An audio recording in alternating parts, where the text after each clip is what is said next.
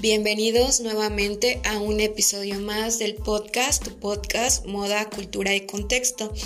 En este episodio eh, abarcaremos la parte número 2 del subtema 3.2, específicamente el constructivismo ruso.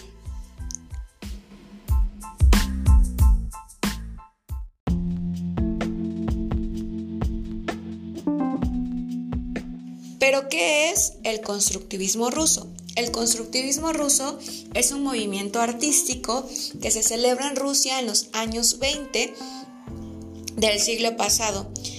En la pintura, el diseño gráfico, la fotografía o el cine muestra gran influencia, pero fue en la arquitectura donde se encontró su aplicación más concreta y más revolucionaria. Y es precisamente que el arte en, este, en esta situación de revolución eh, sirve o está al servicio de la revolución ya que este nuevo movimiento artístico se dirigió directamente al pueblo, es decir, fue del pueblo para el pueblo, y donde se vincula el, el arte con el teatro y más tarde con el cine.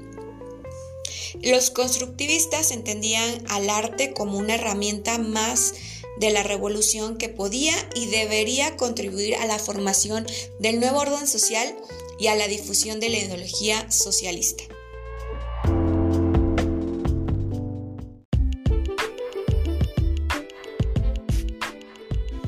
Se le considera a Eleazar Mordochevich Linsinski, o mejor conocido como Elinsinski, como el pionero del constructivismo, quien fue un destacado arquitecto y pintor y sus obras tuvieron grandes influencias en todo el arte y el diseño que ha llegado después. Eh, hablaremos un poco eh, de la historia de Elinsinski para entender un poco más el, el contexto del constructivismo. Él viaja en el año 1909 a Alemania para estudiar arquitectura, pero fue rechazado por la Academia de Artes de Petersburgo debido a motivos religiosos, ya que él era de familia judía y las plazas para los judíos estaban limitadas.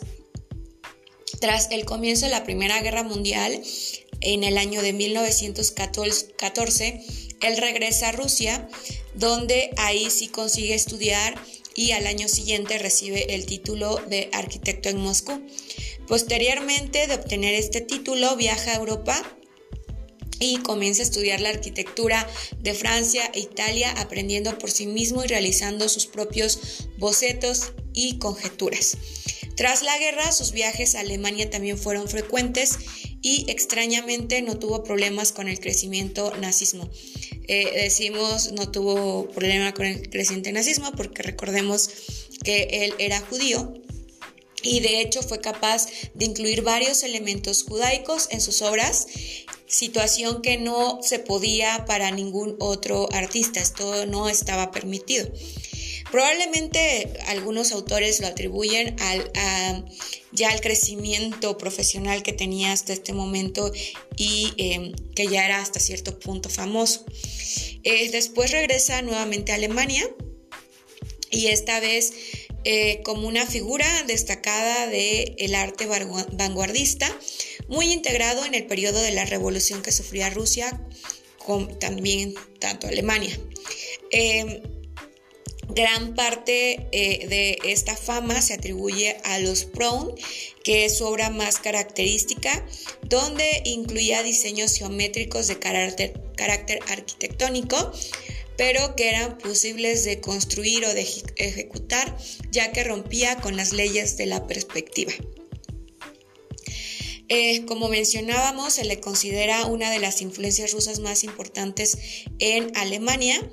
Eh, por una parte, en Berlín se rodeó de, de una cumbre de los círculos artísticos de la ciudad y su obra tuvo mucho peso en este mismo país. Hubo un grupo de alemanes expresionistas y en un grupo de alemanes expresionistas que perduró hasta el ascenso del nazismo. Eh, fue pionero del constructivismo, que fue la corriente artística, que en Rusia fue eh, muy importante tras la Revolución de Octubre. Esta Revolución de Octubre eh, también se le denomina como una autopropaganda política que la revolución de la Revolución bolchevique, debido a que el mundo quedó eh, admirado de la epopeya de un puñado de trabajadores que había sacado del camino a uno de los imperios más poderosos del planeta, que hasta ese entonces era considerado como la inmensa Rusia. Eh, por otra parte, en este contexto de revolución, las artes recibieron el impacto de esta propaganda que sedujo al mundo y se repitió con función que la revolución soviética avivó la vanguardia artística en una Rusia que estaba eh, impregnada perdón, de tradición religiosa y académica en sus artes. La revolución habría sido entonces no solamente política y social, sino evidentemente artística. Eh, lo, que sucede después en la escena artística rusa entre los años 1917 y 1932, si no se considera en primera instancia que existieron entonces varias corrientes artísticas, todas estas autodenominadas vanguardias, lo que vimos en, escuchamos, mejor dicho, en episodios anteriores, que procuraron dar respuesta al mayor problema artístico de la revolución.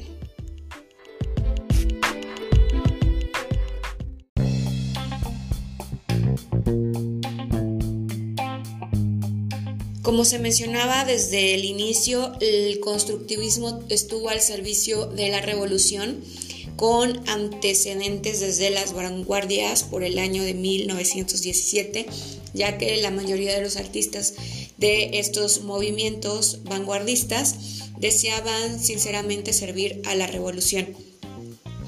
Y asociarse fue una manera de compartir ideales, metodologías y visiones, pero nunca, de nunca ah, anulando sus individualidades.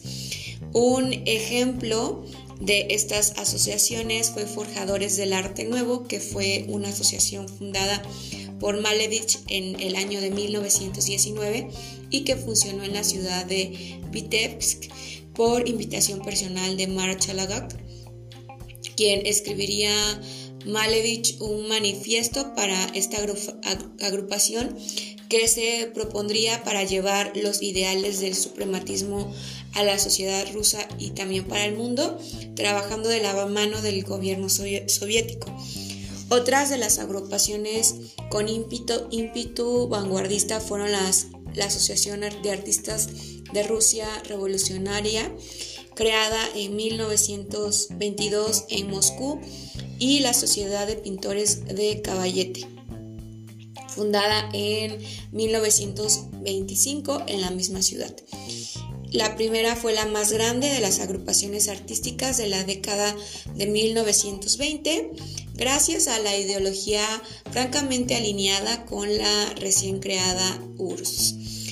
Por otra parte, la segunda de estas agrupaciones es la SPC, que estuvo conformada por artistas como Alexander Deineika, Alexander Tischer, eh, Yure Pimebov, entre algunos otros más. Eh, y se unieron alrededor del discurso acerca de la naturaleza del arte, su propósito y su lugar en la sociedad así como acerca del papel que tiene el artista, mientras los constructivistas se abocaban a la arena industrial alejándose de la pintura de caballete. Esta agrupación hizo todo lo contrario.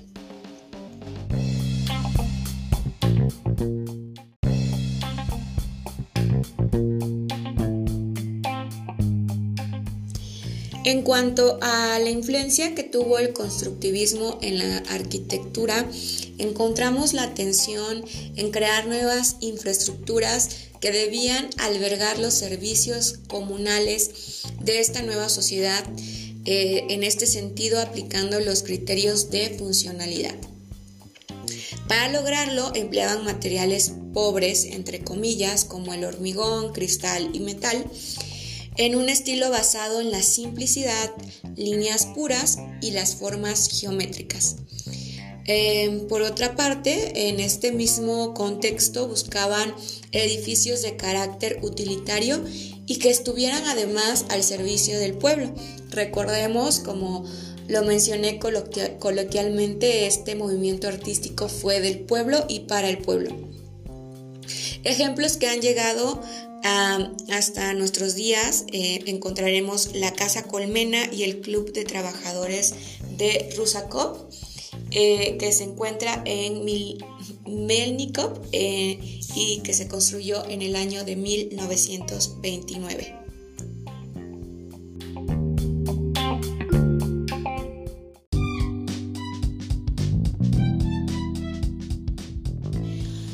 En cuanto a las aportaciones del eh, constructivismo hacia el diseño gráfico, eh, podemos encontrar formas geométricas puras como la linealidad, la simetría, la repetición, utilizando tipografías sencillas de palo seco, el dominio del color rojo y el negro con repetición y el fotomontaje. Perdón utilizando un estilo en, este diseño gráfico que huye de todo lo artificial y que hoy en día seguimos asociando a la Rusia postrevolucionaria, empleando una de las características más principales y representativas, que es la manipulación perdón, de la tipografía, para dar a cada parte del texto las características que son cuerpo y color que le corresponde a su importancia en el conjunto del mensaje.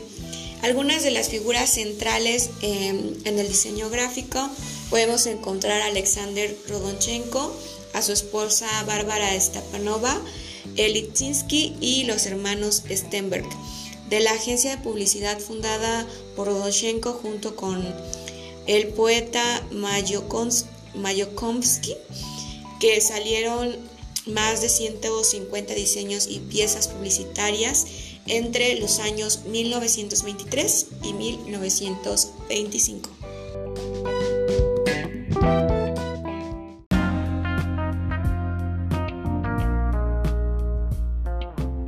En cuanto a la influencia en el cine y fotografía, podemos encontrar a Rodoshenko como el pionero del constructivismo fotográfico quien buscaba liberar a la fotografía de las convenciones de la época, mostrando los objetos cotidianos desde perspectivas inesperadas.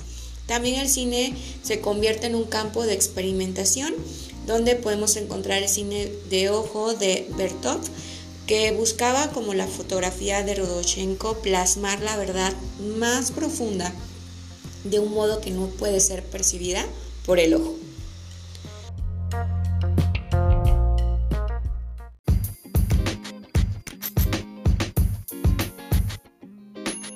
En cuanto a la influencia del constructivismo en la moda, podemos encontrar a Tatlin, que después de la Revolución de Octubre todo su trabajo estuvo presidido por la idea del artista constructor dedicado a la elaboración del nuevo mundo. Sus prendas pretendían ser cómodas, de larga duración y fáciles de lavar.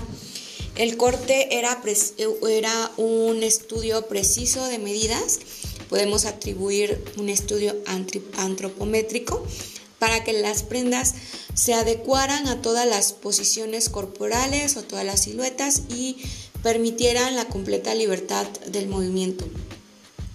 Para él la ubicación de los bolsillos respondía únicamente al largo de las mangas, dejando a un lado la estructura de la prenda.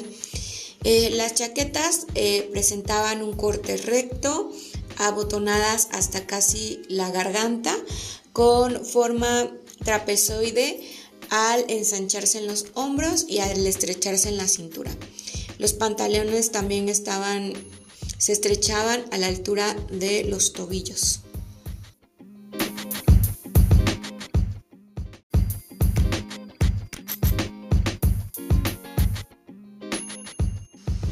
Por otra parte, en la influencia en la industria de la moda, eh, Alexandra Esther diseñó el vestuario de Salomé en 1917 y para la, y la pionera película de ficción Aelita, Reina de Marte, y esta de soñadora con su concepto de vestido asentó las bases sobre las que muchos años después volverán ciertos artistas. Mantenía la idea que eran los materiales y no la voluntad del artista lo que determinaba el diseño del vestido. Eso dio lugar a diseños auténticamente constructivistas donde el alambre, el corcho o las telas acolchadas creaban eh, volúmenes que difuminaban la silueta tradicional del cuerpo, es decir, una exageración de la silueta, convirtiéndolo en algo nuevo, un espacio que obedecía las perfectas formas de geometría. Esta filosofía tuvo escasa relevancia en el mundo práctico de la moda, pero se vio plasmada en el teatro y en el cine. Para el año de 1922, Oscar Schlemmer creó desde la Bauhaus bocetos para un ballet triádico donde los bailarines eh, aparecían convertidos en auténticas figuras geométricas. Y posteriormente a ello hubieron eh, diseños de, que tienen eh, influencia de a estos autores que hemos mencionado confesando públicamente la influencia de este movimiento artístico, como Alexander McQueen en, el, primavera-verano del 2013-2014 eh, y eh, algunos otros eh, diseñadores como Jean Pierre Braganza de primavera-verano 2014-2015 y así algunos otros diseñadores como Vera Wang en otoño-invierno del 2012 y 2013. Sin duda, este movimiento es de gran influencia y gran impacto en todas las disciplinas artísticas, pero también en la industria de la moda.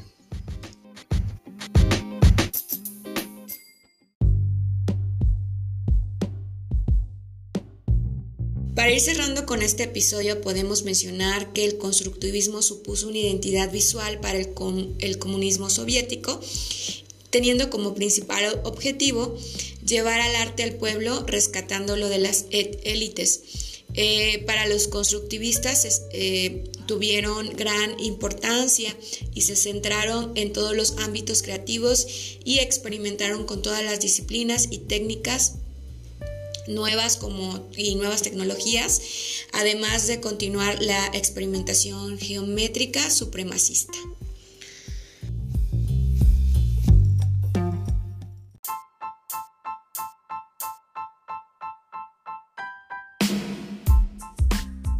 De esta manera concluimos con la parte número 2 del subtema 3.3, la Bauhaus y el constructivismo ruso. Nos escuchamos en el siguiente episodio. Te envía un cordial saludo Brenda Domínguez, tu docente titular de la materia Moda, Cultura y Contexto y nos escuchamos hasta entonces.